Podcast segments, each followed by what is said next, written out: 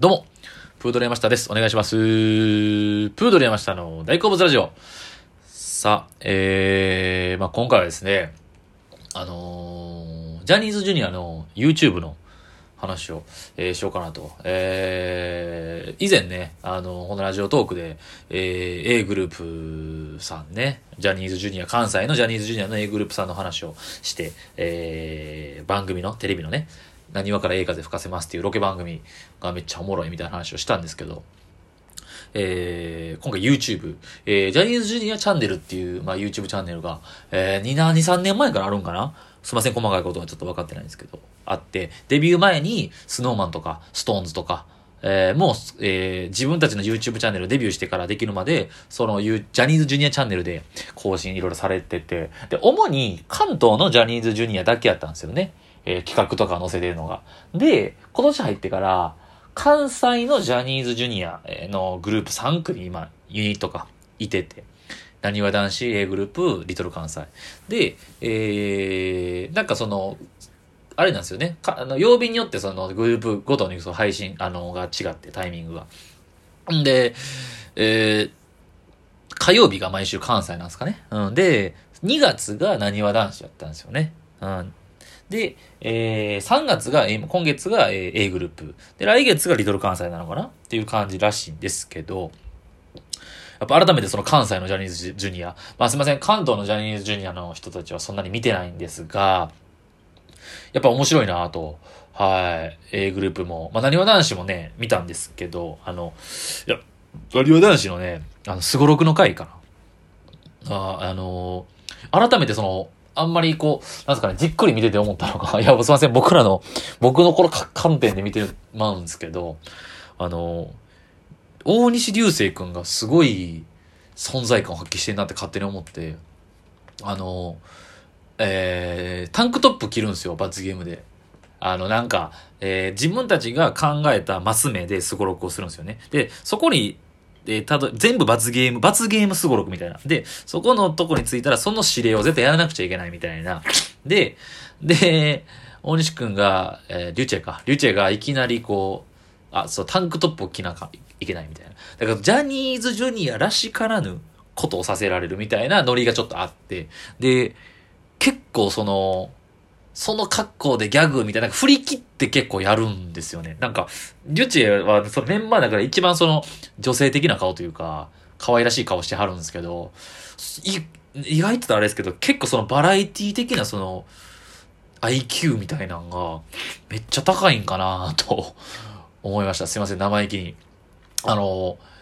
タンクトップを着ながら、そのゲーム終わりまで着なくちゃいけないみたいな。ね。その着ながらにして、その着たまんまその状態を活かしてなんかね、あったんですよ。即興でなんかその、タンクトップ着ながらのノリで、ノリを振るみたいな、他のメンバーにみたいなのがあったりとか、もう起点が効くというか、で、なんか MC は、えー西畑大吾君やと思うんですけど、あとなんかツッコミの役割としてはなんかこう、えー、ね、あの、ジョー君が言ったりとかするんですけど、なんか裏回しとか、なんか見えないところでの動きとかは、なんかすげえなっていうのは、リュウチェすげえなっていうのはちょっと思いましたね。はい。何わ男子に関して言えば。で、A グループが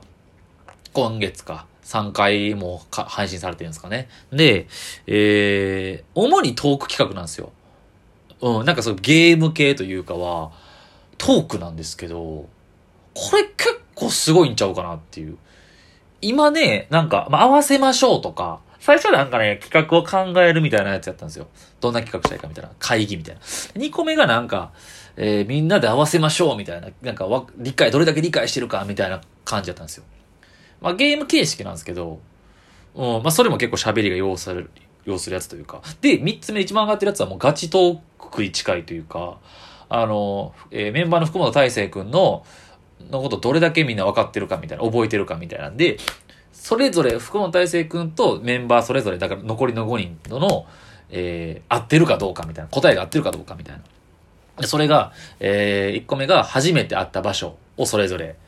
合ってるかどうか。で、2個目はなんかは一番の思い出みたいな感じなんですけど、もうずっとトークなんですよ。フリップバーンって出して、そこからどんだけっていう。いや、その、芸人でも、ほぼフリートークに近いというか、まあ一応テーマはあるけども、トークだけでこれ成立させてし、させる力というか、すごい、改めてすごいなと思いましたね。うん。佐野くんがやっぱすごいっすね。佐野くんが、一番年下のね、佐野くんが、えー、まだ10代なんかな ?19 とかなんですかね。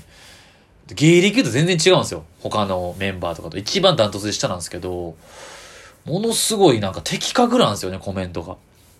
一回だから、えー、だからね、普通に、今、なんかなんすかね、なんかこう、俯瞰で見れてるというか めちゃくちゃ真面目に語ってますけど、今ここで起きてる状況を俯瞰で見て、今これがどういうことになってんのかっていうのを端的に言葉で表して伝える力がすごいなと思いました。はい。あの、なんか、えー、福本大成くんが、えー、あの、他のメンバーとのなんか、えー、思い出がなんかあんまり良くない思い出を覚えてるみたいな。で、そこで、なんかその編集点を作るのがうまいって言うんかな。まあなんかそれも言えるんですけど、え、その、大勢君って、あの、いい思い出より悪い思い出の方が覚えてるタイプやなっていうのをズバンってパンって言うとか、それ言って欲しかったみたいな。あ、それ思ってたけど、ちゃんとうまいことまとめてく、言ってくれたみたいなことをめっちゃ思うんですよね。佐野くんに。頭がいいんやろなーってめっちゃ思います。改めて。いつも。はい。で、これ企画自体もすげえ良くて、あの、前、スノーマンのあの、目黒蓮くんの誕生日企画みたいなんで、えー、まあ、同じように合わせましょうみたいなのあったと思うんですけど、昔の思い出を語るんですよね、みんなが。で、これって、今までのジャニーズのその企画というか、テレビではあったと思うんですけど、ジュニアがそのなんか、そうやってそういう、まあね、福本くんもなんかあんまなかったこんなんみたいな、今まで初めて喋ったみたいな言うてはりましたけど、そういう裏側とか過去のことを語る、赤裸々に語るってとこが YouTube でそれを見れるっていうのはやっぱファンの人からしたらたまらなく嬉しいんじゃないかなと見てて思いましたね。はい。で、やっぱその僕がやっぱこう好きな、なんか興味をすごい惹かれる部分として前も言ったと思うんですけど、やっぱ芸歴であったりとか、年齢は一緒やけど、だからこう、福本くんと小島くん、小事件が一緒なんですよね。年は。ただこう、入った時期が1年違ったりとか、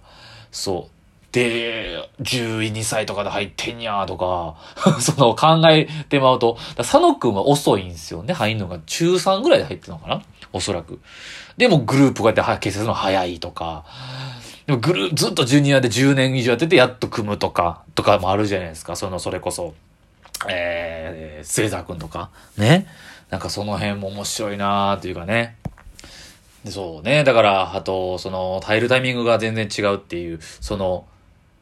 え、お笑いやとこの NSC とかでせーので入るんですけど、ちょ面白いのがこのね、あのー、いろんなシチュエーションで入り方がいっぱいあるという。なんか、急になんかね、電話で言われたりとかあるじゃないですか、エピソード。とか、公開。だからそういう話をしてたんですよね、昔。だから公開、えー、オーディションで一緒やってとかね。うん。とか、なんか5人だけ呼ばれてとか、えー、テレビのとか。普通ライブの2日前に本、急に本番出さされてとかっていう、だからそう多種多様な入り方があるから、エピソードもいっぱいあるのかなっていうのを思いましたね。そう。で、またその A グループっていうそのグループの性質上、結構その、で、まあ佐野くんは早いんかな？でもその、入所してからね、その、デビュー、えー、グループ組むまでが結構時間かかった人たちが多いんで、で、同じ時間をみんな共有してる、共有した時間が多いんかなっていう。だから思い出とかがいっぱいあるのかなっていう。だからこういう、なんかちょっと、なんかボリューム感あるトークにつながってんのかなっていう、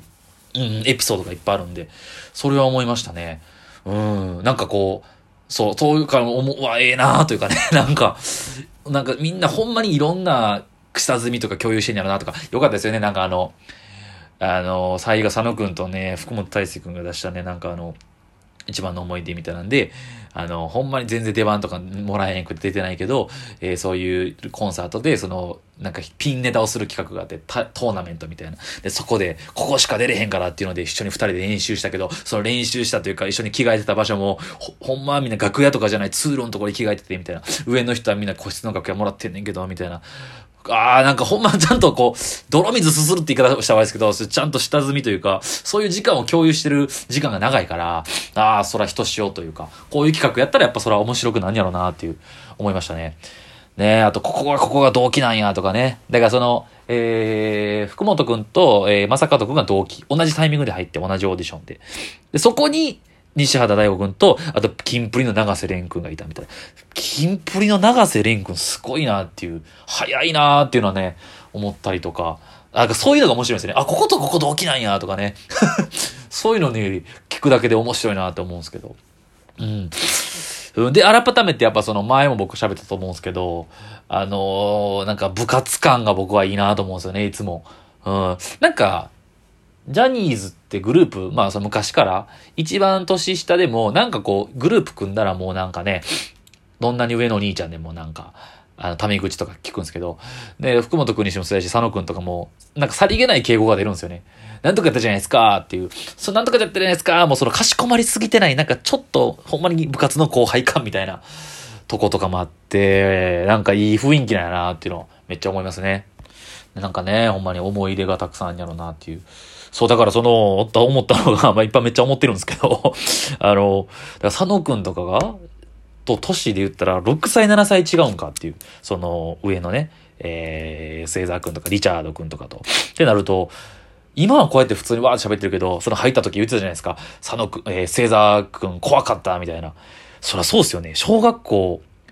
6年生と高校生とか18、19とかだったらめちゃくちゃお兄ちゃんなるなと思って。ジュニアって言ってもそういう経験もあるから、同じジュニアにくくられても、年の近い人だけじゃなくて、めっちゃ上のお兄ちゃんとか思ったら、あそういう関係から怖かったとかから、まあ、スノーマンの時もそうでしたけど、で、こうやって一緒のグループになってって言ったらまた、ね、本人らもすごいその辺が感慨深いんでしょうね。はい、とかっていうのを思いを巡らせながら YouTube を見ております。はい、ということで今回 A グループ、ジャニーズジュニアの YouTube についてでした。ありがとうございました。